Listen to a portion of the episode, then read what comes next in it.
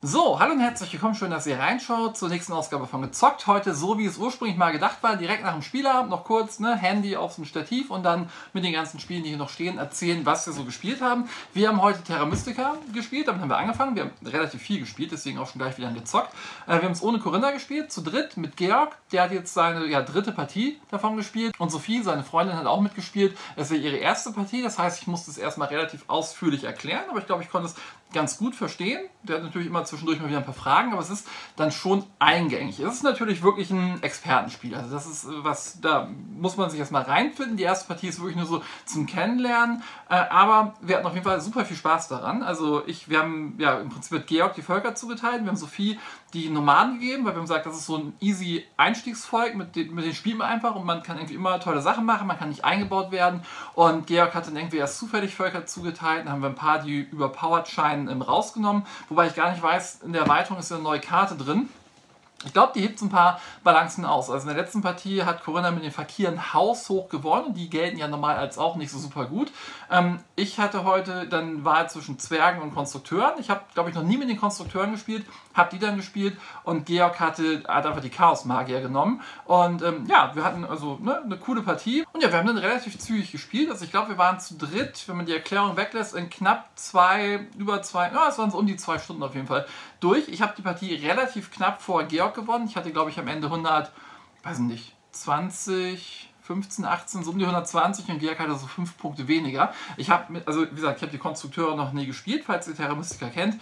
Ähm, die haben halt die Fähigkeit, wenn die halt über eine Brücke zwei, was auch immer, Bauwerke benachbart haben, kriegen die immer, wenn die passen, ähm, dafür drei Punkte. Also wenn die halt alle drei Brücken gebaut haben und das immer so aneinandergrenzend gebaut haben, jede Runde neun Punkte fürs Passen, das ist schon mächtig. Gerade wenn man dann noch irgendwie was nimmt, wo man ähm, noch fürs Bauen von Häusern extra Punkte bekommt, ist schon sehr cool. Ich habe es, glaube ich, gerade mal geschafft, eine Stadt zu... Ich habe ich, ich glaube, die zweite habe ich auch noch ganz knapp gründen können, aber erst in Runde 5 und 6 hat also lang gedauert.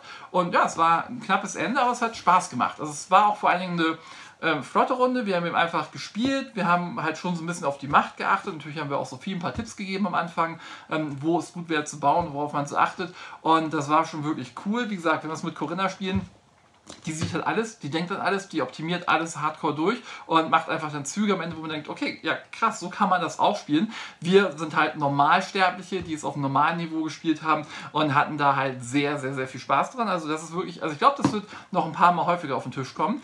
Ähm, wie gesagt, Gaia-Projekt liegt da irgendwie gerade im Wäschekorb. Ähm, also sobald die Leute jetzt vier, fünf Mal Terra Mystica gespielt haben, wenn sie Bock drauf haben, werde ich auch mit so Georg, Sophie, Karl, Annika ähm, auch vielleicht mal eine Partie Gaia-Projekt spielen und dann mal gucken, wie da das Feedback ist. Aber ich denke, sie werden es ähnlich sehen wie ich. Ich gab ja auch einen Kommentar unter meinen Gezockt von gestern, wo ich immer geschrieben habe, ja, ich finde halt Gaia-Projekt geiler, weil es eben noch komplexer ist. Aber wie gesagt, für mich ist das dann schon eher Arbeit und kein Spaß mehr. Und ich finde, das ist einfach perfekt, so wie es ist. Vorteil von äh, Gaia-Projekt ist eben halt, es ist gut solo spielbar, es ist gut mit zwei Personen spielbar. Das hier zu zweit, also ich habe noch auf Boardgame Geek nachgeguckt, das ist von, ich glaube, 70% nicht empfohlen, also ist ein bisschen schade. Bestimmt wird es jetzt auch einige Leute geben, die sagen, wieso, äh, habe ich gespielt. Es gibt auch eine Variante, wo man irgendwie an die Randfelder Häuser stellt und ähm, dann kann man da schon mal billiger bauen sorgt aber auch dafür, dass es ein bisschen, also für zwei Spieler ist die Variante, sorgt aber dafür, dass es auch relativ solitär dann ist zu zweit. Aber wie gesagt, ich finde es nach wie vor richtig gut, ist ja mittlerweile auch schon sechs Jahre alt, ähm, wird, glaube ich, dieses Jahr meine All-Time Top 10 auf jeden Fall wieder ein bisschen aufsteigen. Dann äh, ist Karl währenddessen gekommen und dann haben wir danach noch irgendwas gespielt, während Fußball lief und dann haben wir Voodoo gespielt. Das habe ich von ähm, Huch zugeschickt bekommen zum Rezensieren. Das ist gerade eine Neuheit, die sie rausgebracht haben. Und ja, ist Prinzip, ne, hier steht das verflucht gute Partyspiel. Ist halt ein Spiel in der Art, man hat ähm, Würfel, die verschiedene Ressourcen anzeigen, man hat Fluchkarten auf der Hand und ich brauch, muss halt bestimmte Ergebnisse gewürfelt haben, um diese Fluchkarten auszuspielen. Wenn ich diese Fluchkarte ausspiele, dann kann da irgendwie zum Beispiel draufstehen, äh, muss ich halt den Spieler benennen, sage ich zum Beispiel Karl, äh, muss die Finger, Zeige und, und hier Mittelfinger über Kreuz haben. Die ganze Zeit. Und wenn man, wenn das irgendwie macht, auseinander macht oder sowas, sobald den Endspieler dabei erwischt, dass er das nicht gemacht hat, kriegt er dafür Punkte. Und der, der den Fluch ausgespielt hat, kriegt auch fürs Ausspielen des Fluches Punkte. Ähm, dann gab es auch irgendwie einen anderen Fluch, wo irgendwie die Ellbogen die ganze Zeit zusammen sein mussten. Das war ein bisschen doof, weil ich auch den Fluch ausgespielt habe, wo alle Spieler nicht die Ellbogen auf den Tisch legen konnten. Das war ein bisschen anstrengend. Oder immer, wenn der Punktemarker vorbewegt wird, dann muss man irgendwie äh, laut schreien. Es gibt so eine Voodoo-Puppe, die der Startspieler, also der aktiver Spielermarker ist. Da hatte ich was, wenn ich die weitergebe, muss ich mal sagen, oh! Und die weitergeben. Wer anders musste immer fiepen wie eine Maus, bevor er gewürfelt hat. Ähm, ja, ist halt so ein klassisches Partyspiel mit irgendwelchen Aufgaben. Man macht sich da nicht so super zum Horsepipe. Äh, was, also von der Grundidee her ist es gar nicht so unwitzig. Was halt das Problem ist, diese ähm, Fluchkarten, wenn ich halt irgendwie eine Fluchkarte gespielt habe, die sagt, dass irgendwie äh, Sophie immer ähm, sich beschweren muss, wie schwere Karten sind, bevor sie die Voodoo-Puppe weiter ähm, dann liegt die Karte vor mir. Und man kann das mit bis zu sechs Leuten spielen. Das heißt, es kann dann irgendwann sein, dass jeder so drei Karten vor sich liegen hat, also irgendwie 18 Karten im Spiel sind. Man muss sich dann auch wirklich merken, wer was zu tun hatte, weil man will natürlich immer irgendwen dabei erwischen, dass er es nicht macht. Und nett ist halt, wenn irgendjemand einen Fluch hat, wo er sagt, das geht so gar nicht, das nervt mich total hart ab. Naja, dann bricht er ihn einfach und dann sagt er einfach, ah, ich habe dich erwischt, kriegt dafür Punkte, fertig. Immer wenn man bestimmte Punktezahlen erreicht hat, kriegt man so permanente Fluchkarten, äh, die einfach sagen, immer wenn du, es, kann, es gibt so Artefaktkarten, die man ziehen kann, das sind so Ereigniskarten, die man zwischendurch spielen kann und da steht drauf, du musst, bevor du dir so eine Karte nimmst, immer das versuchen mit deinen telekinetischen Fähigkeiten dir zu nehmen. Klappt natürlich nicht, aber wenn man es vergisst, dann ähm, ja, kriegt man einfach irgendwie Punkte abgezogen oder sowas. Ja, ist von der Idee her ganz nett. Also werde ich euch nochmal ein Video zu machen, wo ich genau erkläre, wie das funktioniert. Das ist in, glaube ich, 10 Minuten abgefrühstückt. Ähm, dann habt ihr noch, also wenn ihr da Interesse, also werde ich auf jeden Fall ein Video zu machen. Und ähm, ja, ich, es ist nett, es ist jetzt nicht mega schlecht, aber da braucht man halt die richtige Runde für. Dann kann das, glaube ich, ganz witzig sein, aber es kann, also ich glaube, die meisten Spieler wird es eher hart nerven. Bei mir war auch die Begeisterung, als ich gesagt habe, hier, wir spielen Voodoo, so ein Partyspiel, ähm, sehr, sehr hoch. Dann ist Annika noch dazugekommen. Dann haben wir The Mind gespielt mit fünf Spielern. Ich habe da mal was von Tom Felber, dem Vorsitzenden von der Jury Spiel des Jahres, zugelesen, der gemeint hat, die haben es auch schon zu fünf gespielt, hat auch super gut funktioniert. Wir hatten jetzt eben das Problem, dass Georg und Sophie The Mind noch nicht gespielt haben. Und dann in der Fünferrunde starten ist ein bisschen doof, weil natürlich zu fünf hat man den Vorteil, es sind sehr viele Karten im Spiel. Das heißt, so die Taktung zwischen den ausgespielten Karten ist ein bisschen ähm, ja, also einfacher, weil mehr Karten im Spiel sind. Und ja, war okay. Wir haben dann auch irgendwie verloren, weil es halt, ja, also es, nee. Ich finde das mit weniger Spielern ich finde es eigentlich fast zu zweit am besten. Ich glaube, zu dritt gewinnt das auch nochmal. Aber es sollten dann Spieler sein, die das Spiel kennen, darauf Bock haben, das toll finden. Und ähm, ja, wenn man natürlich einfach nur immer die. Ja, also, also steht zwar in der Anleitung drin, dass man nicht Sekunden zählen soll, aber man zählt irgendwie schon immer intern. Also man kann dann irgendwann meistens sagen, was die anderen Mitspieler spielen und ja, sagt, spannend wird es eigentlich erst, wenn man einmal durch ist und es dann verdeckt spielt. Ob es dann klappt oder nicht. So dieser Nervenkitzel, ob man wirklich richtig gelegen hat oder nicht, ähm, ist, ist auf jeden Fall ein cooles Spiel. Wie gesagt, ich denke, also deswegen bei Spiel des Jahres bin ich auch mittlerweile immer ein bisschen skeptischer. Weil ich glaube, das ist halt so, das spielst du mit einer neuen Gruppe irgendwie zwei, drei Mal und dann ist es auch durch. Das kannst du aber ganz vielen verschiedenen Gruppen spielen, was schon ein cooles Konzept ist. Aber ich glaube, es wird sich schon relativ schnell abnutzen. Es ist trotzdem ein ziemlich cooles Spiel, das ich nach wie vor sehr mag, sehr gerne auf den Tisch bringe. Und äh, also hätte ich, glaube ich, mich selbst als Spielpartner, würde ich das deutlich häufiger spielen, ähm, weil ich das halt total cool finde. Äh, aber wie gesagt, nach wie vor immer noch empfehlen, wenn ihr es nicht kennt, probiert das mal aus. Ist auf jeden Fall ein tolles Erlebnis. Dann war wieder so die Situation, okay, wir wollen irgendwie nichts Großes mehr spielen, wir wollen irgendwas Kleines, Nettes spielen, was holt man da raus? Ich habe mich dann für Ricochet Robots entschieden und ich weiß nicht, ob ihr das kennt. Das ist vom Grundprinzip her, kann man das auch hier hinten drauf, glaube ich, ganz gut sehen. Ähm, hier stehen immer so, ne, die, diese Roboter stehen immer auf irgendwie zufälligen Positionen und dann wird immer einfach ein Chip aufgedeckt und dann ist da meinetwegen so ein gelber Stern drauf. Und dann guckt man hier auf den Feld, wo ist der gelbe Stern abgebildet und dann muss ich den gelben Roboter dahin bewegen und muss das mit so wenig Zügen wie möglich machen. Und zwar kann ich diese Roboter immer nur in gerader Linie bewegen, bis sie gegen ein Hindernis stoßen. Muss dann überlegen, okay, wie muss ich welchen Roboter wohin bewegen, ähm, damit der als Hindernis gilt, damit ich auf den richtigen Weg komme, damit ich das Zielfeld finde. Da sitzen wirklich alle nur, also man deckt einen Chip auf, dann heißt es irgendwie ähm, gelber Mond, also gelb zum gelben Mond. Ähm, ja, und dann sitzen alle und gucken. Und gucken und gucken auf diesen Spielplan, überlegen, okay, den dahin, dann den hoch, dann den dahin, dann den dahin, ah, okay, da gehe ich im Kreis, okay, den hier, nee, warte, zurück nochmal. Dann muss ich den dahin stellen, dann den hier, dann den vorbewegen, dann den hinterher bewegen, dann die beiden zusammen, das, das, das, das, das. Ähm, okay, ich habe das in sechs Zügen geschafft. Oder in 37 oder wie viel auch immer. Sobald irgendwer einen Weg gefunden hat, wie er halt die entsprechende Figur zu dem entsprechenden Ziel bringen kann, sagt er die Zahl, 25, dann wird die Sanduhr umgedreht, jeder hat nochmal Zeit, äh, das zu unterbieten, während die Sanduhr läuft. Dann kann auch sein, dass irgendwer sagt 6, also was? 6? Irgendwas haben wir übersehen, hatten dann meistens irgendwas ganz Einfaches übersehen. Wir hatten heute den Fall, dass vielleicht die ersten drei Aufgaben, die wir hatten, super crazy waren, dass man krasse Kombinationen machen musste, die Figuren irgendwie wild hin und her bewegen musste. Aber es hat wieder, also es ist auch so ein, so ein Klassiker, der ist im Original, ich glaube, von 99 oder sowas. Äh, das ist jetzt eine Neuauflage, die ist von ähm, ja, Rio Grande Games, aber eigentlich ist es auch von Abacus Spiele. Ähm, super cool. Kann man im Prinzip mit so viele Leute wie den Tisch passen, ähm, spielen. Ne, wenn 20 Leute im Tisch rumpassen, können 20 Leute drauf gucken. Irgendwo ruft irgendwann eine Zahl rein und dann zeigt er einfach, wie das Ganze funktioniert. Wer schafft, kriegt einen Chip und wer am Ende, wenn alle Chips durch sind, die meisten hat, hat gewonnen. Ähm, die Spielpläne sind jeweils doppelseitig bedruckt, die kann man immer wieder beliebig auslegen. Die Roboter werden auch immer zufällig irgendwo hingestellt. Dadurch ist auch jede Partie anders, weil es gehen nie die gleichen Mechaniken. Man muss sich immer wieder neu reindenken, neue Wege finden. Das ist verdammt cool. Also wenn ihr abstrakte Logikspiele mögt, wenn ihr Spiele mögt, die ihr gerne clever seid, die fordernd sind, ohne deswegen gleich so groß anstrengend, nicht so Terra komplex zu sein, aber eben schon, wo man wirklich ne, so coole Ideen haben muss und das eben auch auf Zeiten mögt. Ähm, Guckt euch das mal an. Das ist auch ein Spiel. Also ihr wisst ja, ich trenne mich immer sehr schnell wieder von Spielen. Ähm, so ein Spiel muss irgendwas haben, mich zu catchen, ansonsten ist es weg. Ähm, und Ricochet Robots habe ich seit Jahren in meiner Sammlung, wird immer drin bleiben, weil ich es bei solchen Gelegenheiten wie heute immer wieder gerne raushole.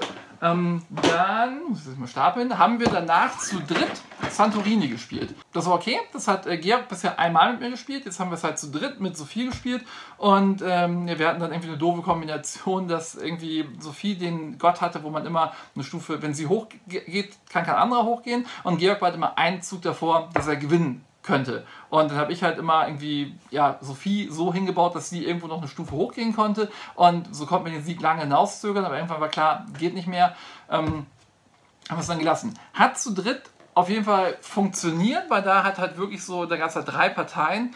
War aber natürlich schon relativ voll auf dem Spielfeld dann. Ne? Man baut hier diese Türme, die aussehen wie in Santorini, wirklich. Also wenn ihr Santorini googelt, werdet ihr genau solche Bauwerke hier sehen.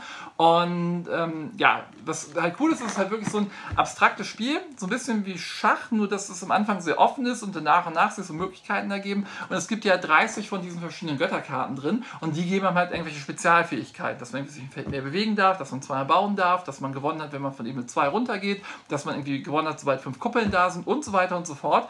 Ähm, im Normalfall läuft das noch so, dass ein Spieler sich zwei von diesen Götterfähigkeiten aussucht und der andere Spieler aussucht, welche er davon haben möchte. Das heißt, man muss auch darauf achten, dass die gut zusammenpassen und nicht irgendwie das total obsolet ist, weil klar ist, in der Kombination gewinnt auf jeden Fall der. Hat man halt Pech gehabt. Ähm, ich finde es super, super cool, macht super viel Spaß. Ähm, ist eines von den besseren abstrakten Spielen auf jeden Fall. Und ähm, ja, gibt es auch eine Erweiterung zu mit dem Goldenen Vlies, die habe ich leider nicht. Aber wenn ihr halt abstrakte Spiele mögt, wenn ihr eben Spiele mögt, wo man gerne clever ist, wo man halt zu zweit gegeneinander spielen kann, guckt euch das an. Es gibt Regeln für drei oder vier Leute. Für mich ist es aber definitiv zu zweit am besten. So, und dann, ihr merkt, es war jetzt ein Abend der lockeren, seichten Spiele. Da habe ich gesagt, okay, ähm, ich glaube, wenn wir so gerne bauen, bauen geht auch anders. Man kann auch mit Bausack bauen. Und ähm, da haben wir halt Bausack gespielt. Kennt ihr vielleicht auch, so ein Geschicklichkeitsspiel, wo man eben diese ganzen verschiedenen Holzteile hat. Die weißen sind halt relativ, ne, nicht rau, aber die ähm, sind halt nicht so rutschig. Die roten sind halt so speziell ja, lackiert oder geschliffen oder so. Ähm, die, da hält halt schlecht anderes drauf. Und es hat, glaube also es gibt irgendwie vier, fünf, sechs verschiedene Regevarianten, die da drin stehen. Ähm, ich habe die mal gelesen. Wir haben auch mal irgendwas davon ausgewählt, dass man irgendwie erst diese Teile versteigert und dann Türme damit bauen muss, die nicht umfallen dürfen und dann so hoch wie möglich sein müssen. Ähm, da dauert dieses Versteigern länger als das ganze Spiel. Wir machen das meistens einfach so alle Teile auf den Tisch und dann bauen wir. Und wenn es irgendwie bei mir einstürzt, dann kriegt der, der vor mir dran war, einen Punkt. Das dann so lange, bis einer drei oder fünf oder zehn Punkte hat. Und egal mit wem ich dieses Spiel hier gespielt habe, Bausack, ähm, es ist immer bei allen gut angekommen. Selbst bei Leuten, die sagen, nee, so Geschicklichkeitsspiele eigentlich nicht. Weil hier kann man halt total kreativ, total frei sein, mit diesen ganzen Teilen einfach Dinge ausprobieren. Ähm, und ich finde es auch gut. Auch heute kam es wieder super, super gut an. Wir haben danach noch ein anderes zum gleichen Verlag gespielt. Das war auch okay, aber das hier begeistert die Leute einfach immer mehr. Und das ist auch so das Spiel, wo man auch so die totalen Nichtspieler zur Not mit zum Spielen bekommt. Äh, weil mit Bauklötzen spielen wurde uns hier allen in die Wiege gelegt. Ähm, das liegt uns wahrscheinlich einfach im Blut. Dann haben wir, es ist ein bisschen verstaubt, es lag die ganze Zeit oben auf dem ähm, Schrank, habe ich jetzt auch schon bestimmt ein Jahr oder zwei nicht mehr gespielt.